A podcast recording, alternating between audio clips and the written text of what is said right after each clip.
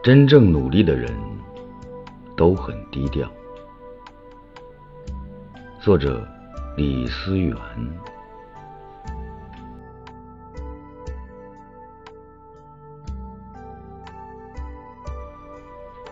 前几天去参加同学的婚礼，突然发现，半年不见的新娘芳芳居然变成了一个瘦美人。要知道，他曾经体重严重超标，每次都发誓减肥，可是每次无论他的声势多么浩大，依旧坚持不了几天。所以后来。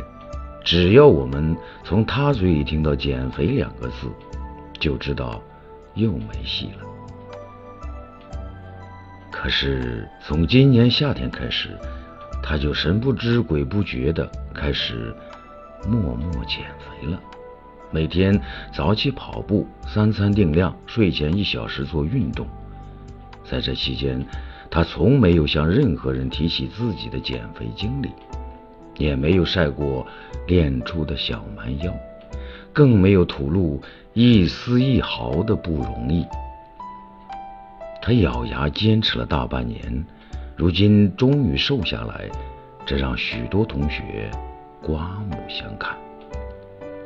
我问他，为什么这一次突然就这么低调了？芳芳说：“因为这一次，我坚信自己。”真的能瘦下来呀？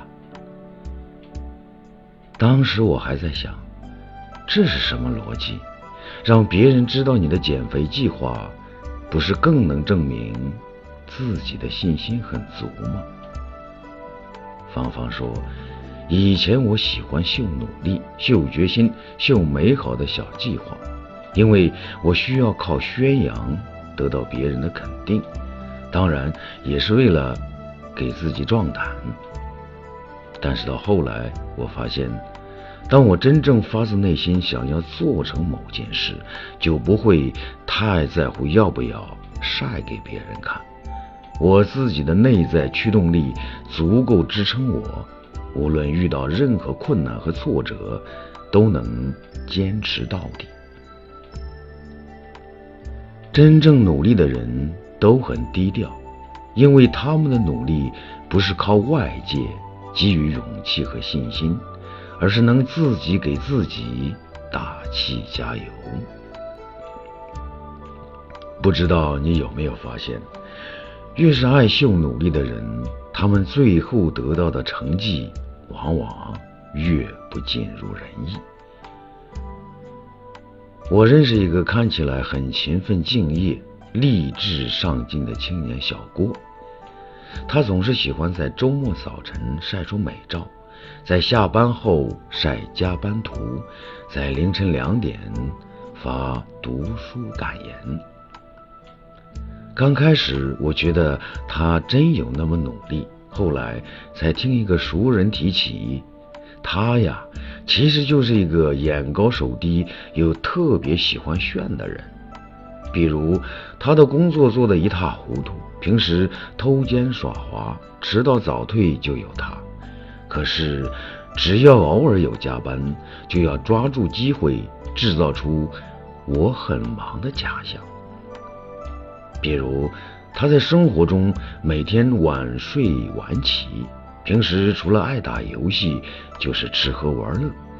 每当自己偶尔觉悟要改变生活方式时，就喜欢拍照装装样子，让别人误以为他其实很不错。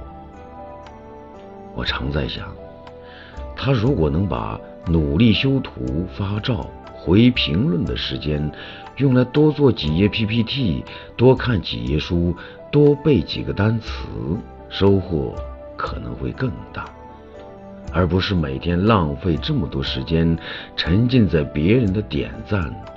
和好评中，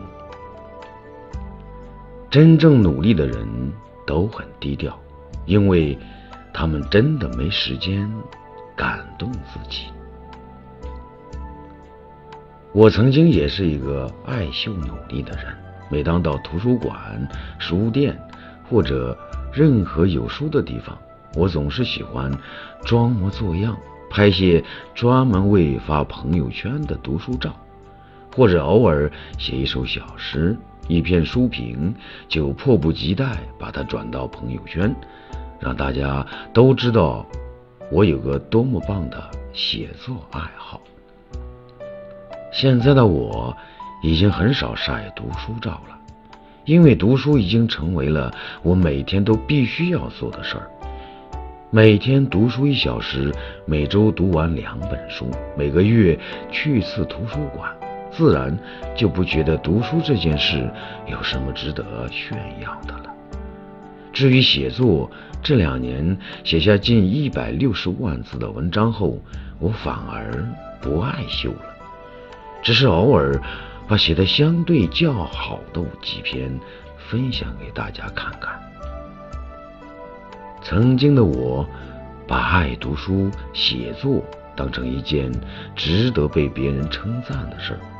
可是后来，当它成为了一种习惯，一种就跟每人每天都要吃饭睡觉一样简单的日常事物后，我反而觉得它就是一个稀疏平常的爱好。真正努力的人都很低调。因为他们把努力当成了一种习惯，而不是选择。其实，努力是一件特别需要沉下心来、长久坚持去做的事，而且它成长的土壤特别需要一个人的单打独斗，需要忍受无数个孤独和寂寞的日子。当你正在努力时，不妨低调一点。首先，当你决定去努力时，要明白，说过不等于做过，要把语言上的豪情转化为行动上的积累。其次，努力是一个漫长的过程，它应当成为你的常态，而不是包装自己的标签。如果你能把秀努力的时间拿来做真正有意义的事，那么你一定会成长得更快。第三，努力是我们一生都应该坚持的事，日复一日，而不是临时抱佛脚。只有当你把努力当做一种习惯，你才能真正领悟到“活到老，学到老”的真谛。我特别喜欢大作家歌德的一句话：“我这一生基本上只是辛苦工作。